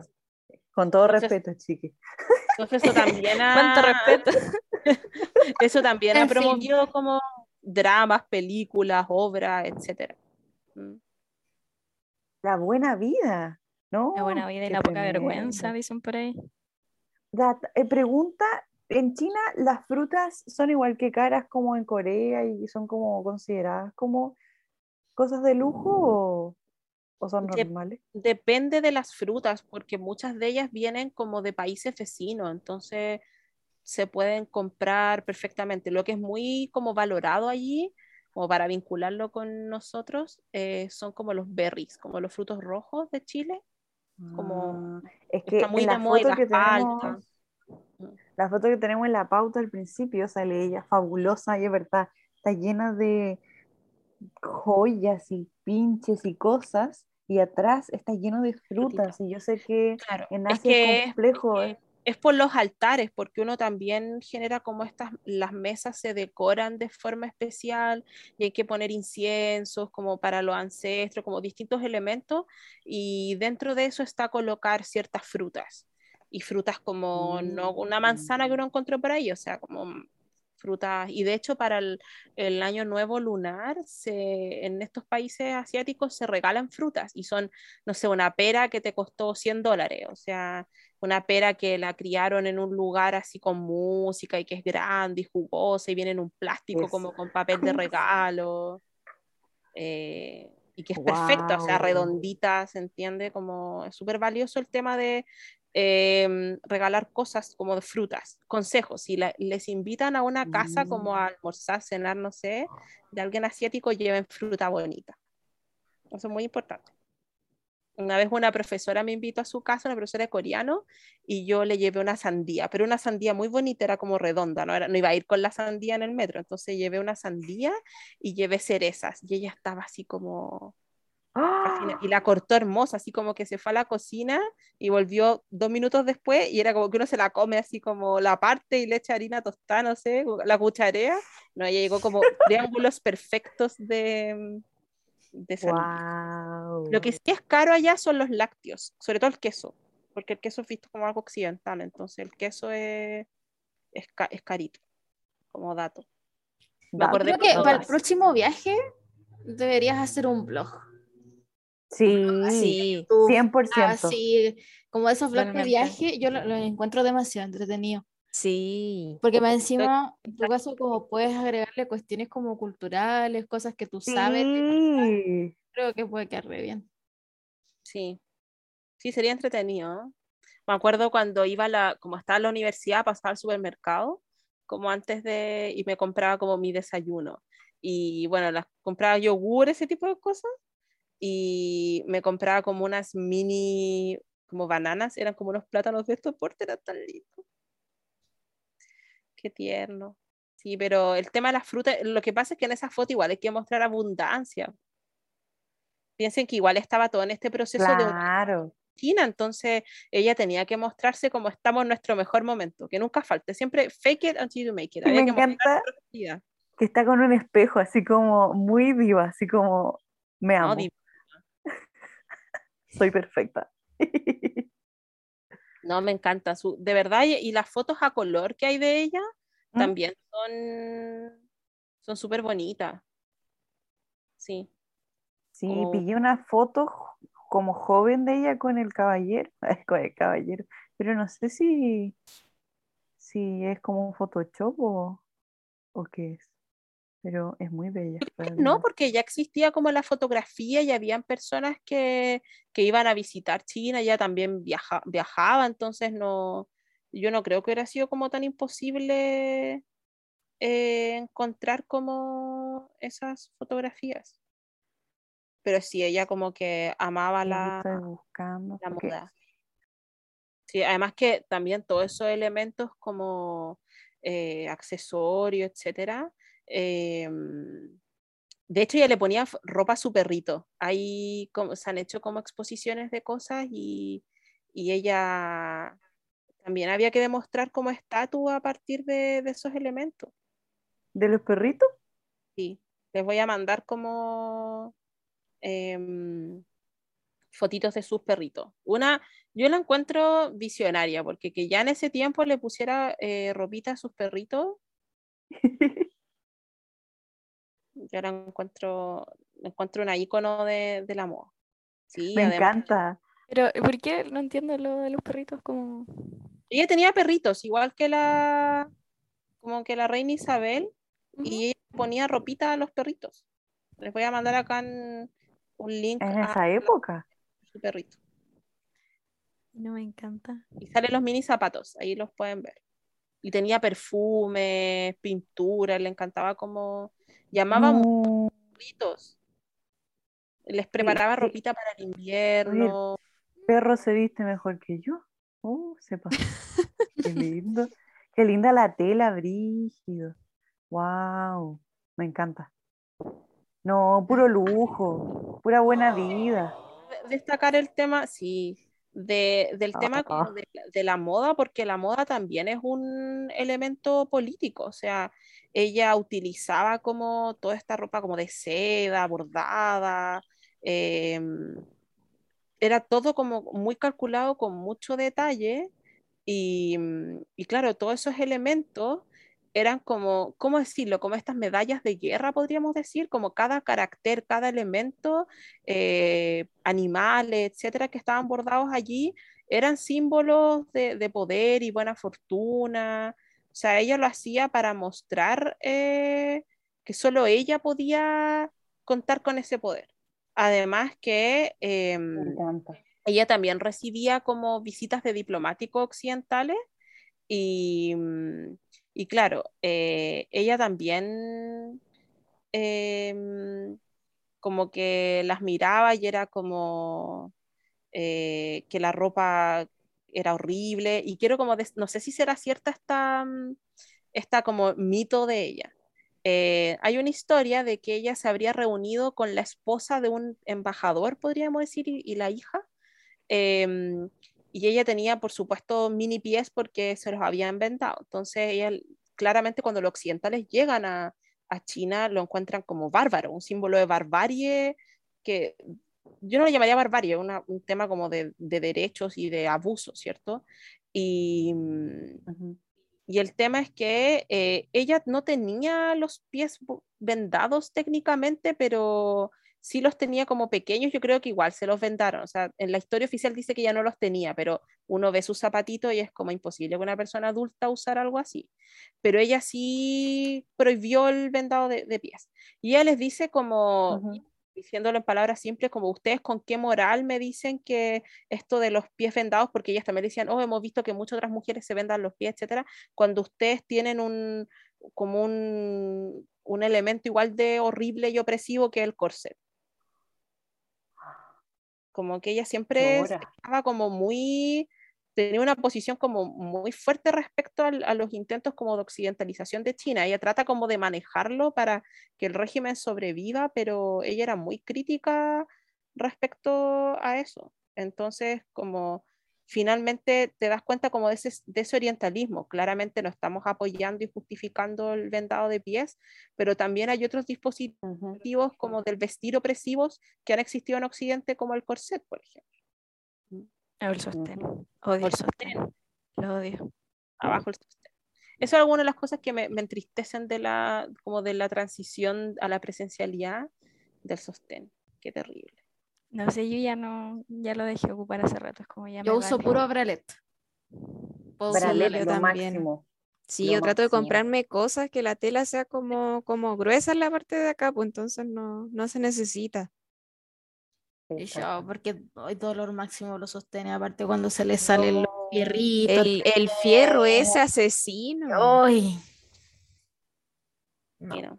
Digamos así, sí, en contra de ese tipo de cosas. También Hay que salir como, como March en ese capítulo que quema unos sostenes o algo así en la universidad. Miss America, claro, hace referencia como a la protesta del Miss America, donde las personas, como las, las feministas que ahí se inaugura la segunda ola, van a, llevan como un tarro así eh, y empiezan a quemar todo. Hacen como una fogata y afuera en Miss America empiezan a quemar sostenes, todo.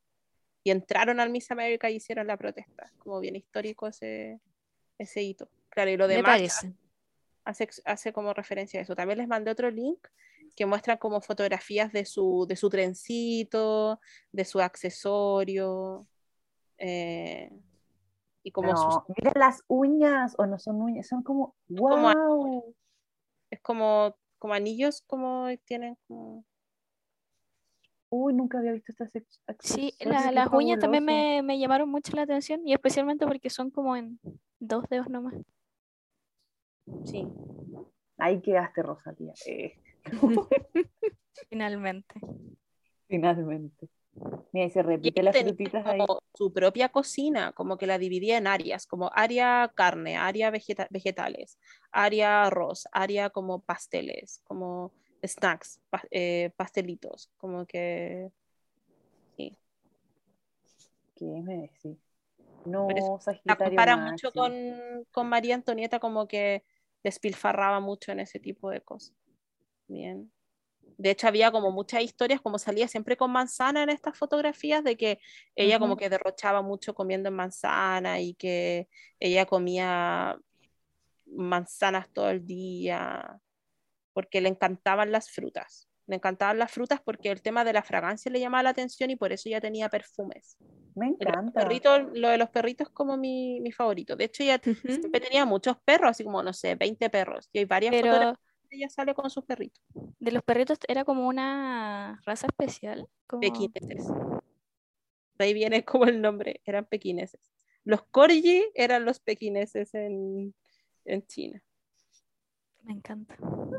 ¿No? Y de hecho ella les tenía como eunucos, como, como que cuidaban específicamente a los perritos. Tenía como un lugar especial para ellos. Qué tierno. ¿Qué me decís? No, me encanta. Pero me encanta porque, bueno, me encanta por muchas cosas. Momentos Además de que su funeral fue así farándula, fue con todo, muy de su, de su ser. De hecho, su funeral, como que las, las actividades funerarias duraron un año. Como un año. Chuta. un año así como ceremonias, no, no, así todo, y de hecho dicen que la habían enterrado como con, con sus joyas, con sus cosas de lujo, con todo. No, hicieron muchas actividades cuando ella murió, así como muchos rituales, hicieron un bote gigante con seda, ¿no? Si fue así pato de apoteósico plástico. apoteósico fue su, su funeral y de hecho este bote que estaba como lleno de lujo, como que eh, lo quemaron, ¿no? Si fue así con todo su funeral. Wow. Me encanta todo. Yo creo que así es como hay que vivir la vida, a tope, con tutti. Si no, ¿para qué? Sí, Oh. Ya loco. Qué brígida, brígido, brígido, brígido. Me encanta, siento que dentro de todo lo que significa ser mujer y vivir en esa época y en ese país y toda la presión que existe, ella vivió como bajo su, sus normas, sus reglas, hizo y deshizo y vivió, me encanta, todo me encanta, el glamour, el poder, todo, me encanta, me encanta. Yo creo que sí. eh, es una de mis mis regalonas ahora que la, la conocimos bien. Nueva Eh, favorita. Puede ser, yo, eso es lo que le, no lo pude formular bien al principio, pero era un poco eso, como hemos conocido ya muchas eh, grandes mujeres, eh, pero quería preguntarles como qué les pareció ella eh, y si está dentro de sus regalonas o, o todavía se quedan con, con Catalina o la Big Big Boss o no sé, opiniones. O sea, a mí en general me llama mucho la atención como todas aquellas mujeres que no siguieron como los estándares de su época y rompieron como con todo con esos estereotipos. A mí siempre me han gustado, entonces como... Quizás sí de las... No sé si la favorita, favorita, pero me agrada bastante. El resto de las ¿Viste? chiquillas. Perdón, es la hora. La hora que de repente igual uno se disocie más. Entonces está respondiendo con la mano. Y es verdad que ustedes no escuchan. O sea, no ven, O sea, se eso. escuchan. Me disocié pésimo. Ya. No ven esto. O sea, todo está escuchando. Em, chiquillas, no sé si alguien más quisiera decir algo. Ahí yo estaba esperando tu No respuesta. sé, es que me disocié en un momento, así que prefiero que ustedes respondan primero. Eh, yo por mi parte, eh, bueno, sí, también me gustaría vivir una vida con, con muchos perritos y comiendo manzanas, manzanas que vienen de un árbol. em, los árboles son muy importantes. Son nuestro Eh, futuro. Hay que subirse al árbol. Sí, hay que subirnos al árbol.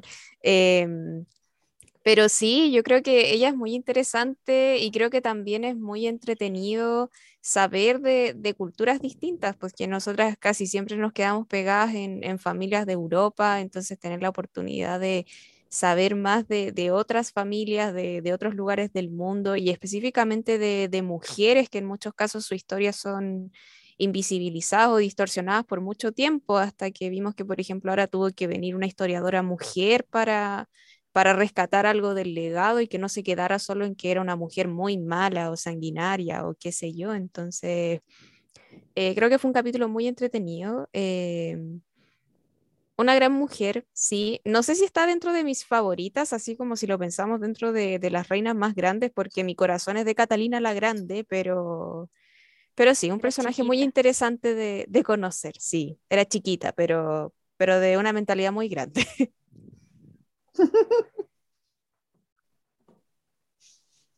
¿Y ¿Y tú, tú, Karen? Karen? Ah, bueno. Eh, no sé, estoy conflictuada, pero es que me encanta que sea Sagitario.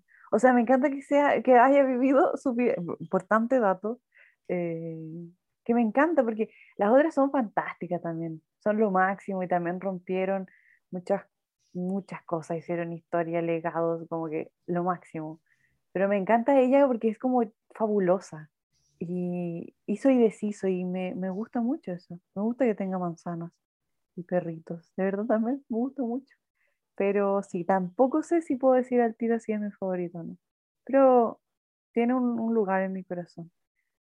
No le voy a mentir que me gustaría vivir la vida así. Y morir así, que me celebren un año. Eso yo quiero. Cuando yo me muera, quiero que me celebren un año. Yo creo que ahora con, la, con el tema de la celebración de un año, yo creo que va a pasar cuando se nos vaya la SOA. Ya, ¿para qué? Ya, Pero- córtala. No, ¿para pero qué? para. Ya déjalo hasta ¿Para ahí. qué abrir heridas? Como el, como el meme ese que dice, ya basta de estupideces. ¿Y tú, Carla? ¿Y tú, Chiqui? Ya cambiamos ¿Yo? de tema. Sí, ¿tú qué opinas? ¿Yo qué opino? ¿Qué opino? ¿Es No, la verdad, y- no, no sé si diría que es mi favorita, pero encuentro que que sea Sagitario y le gusten los perros es muy yo.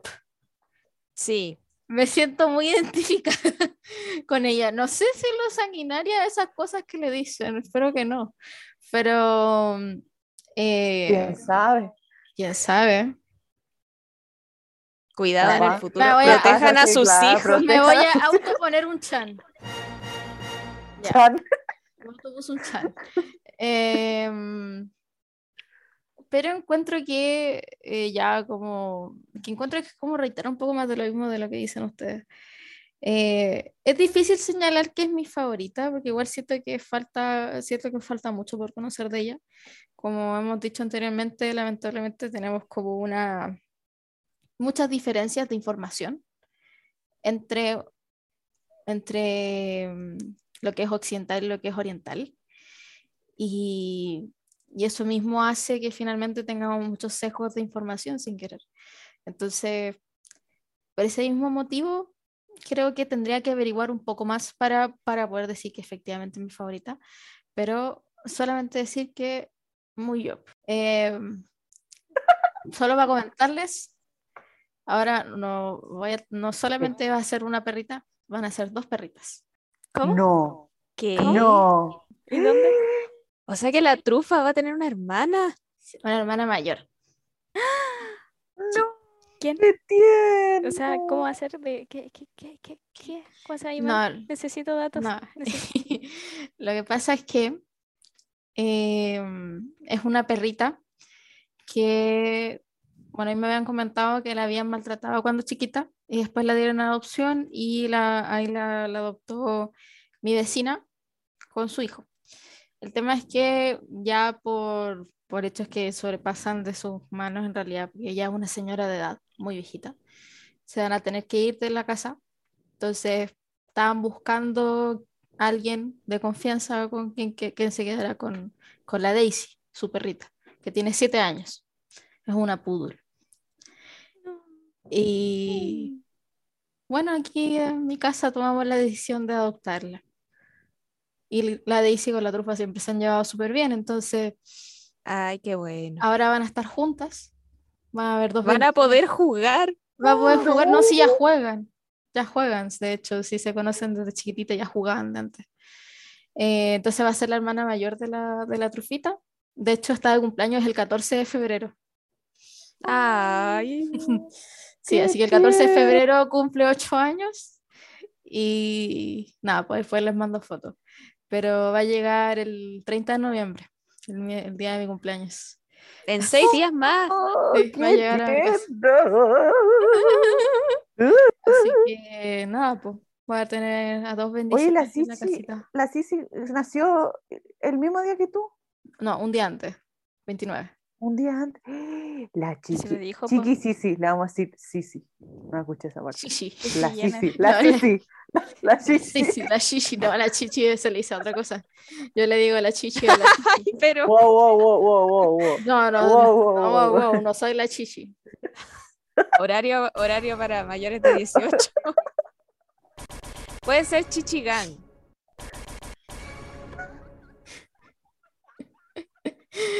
Ya, pero es mi chat nada. favorito. Pero bueno, eso con, con la Daisy. Ahora voy, a tener, ahora voy a tener a la Daisy y a la trufita. Canta. Qué tierno, me encanta esta historia. Así que después les mando Gran fotos. capítulo, gran capítulo. Bueno, chicas, lo pasamos muy bien en el capítulo de hoy. Creo que aprendimos mucho de muchas Demasiado. cosas. Así que, como siempre, queremos agradecerle a Connie por estar aquí. De verdad, muchas gracias por, sus experiencias, por sus conocimientos, por su perspectiva, por todo.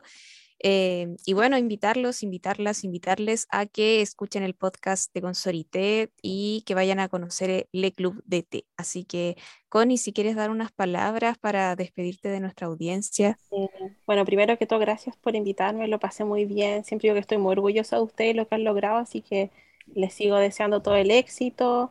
Eh, gracias por las recomendaciones. Tenemos el, no solamente el podcast, sino que varios otros proyectos. Esta temporada el podcast es de brujas, así que también les recomiendo que lo puedan escuchar.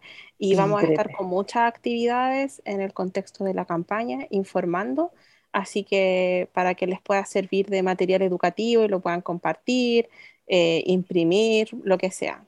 Todo sirve en este proceso. Así que muchas gracias, que estén bien. Muchas gracias a ti, por venir y por ayudarnos Sí. y educarnos. Gracias al auspicio de Muralla China, Meli. De Melipilla, por. Agua Chincol. Agua chincol también. Claro, agüita Chincol. Eh, té. Eh, Vamos a auspiciadores. Vamos a poner un poquito más rápido. Ahora viene, ahora viene. Gente, ahora viene, creo, ¿no? Me- Lo estoy poniendo un poco más rápido. Ahora, ahora viene, ahora Ahora. viene.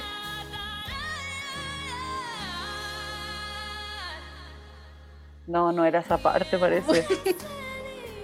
Vamos a terminar escuchando toda la canción. O sea, no me quejo. Esa es la parte que importa.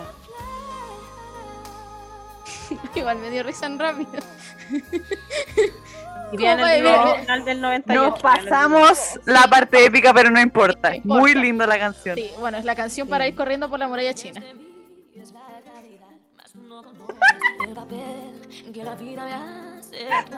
Y ahora sí. Bueno, gente, esperamos que les haya gustado este capítulo. Así que eso, cuídense, tomen agua, vacúnense. Ya, chao, que estén bien. Un reflejo. Un día más que mi corazón tengo que ocultar todo mi sentir. Al final sabrás cómo soy. Y quiero, dejemos a ver si suena, a ver si suena la parte rápida. O sea, la parte vicio.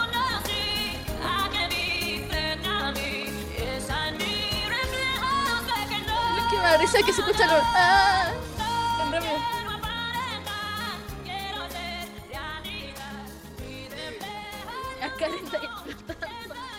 voy a parar.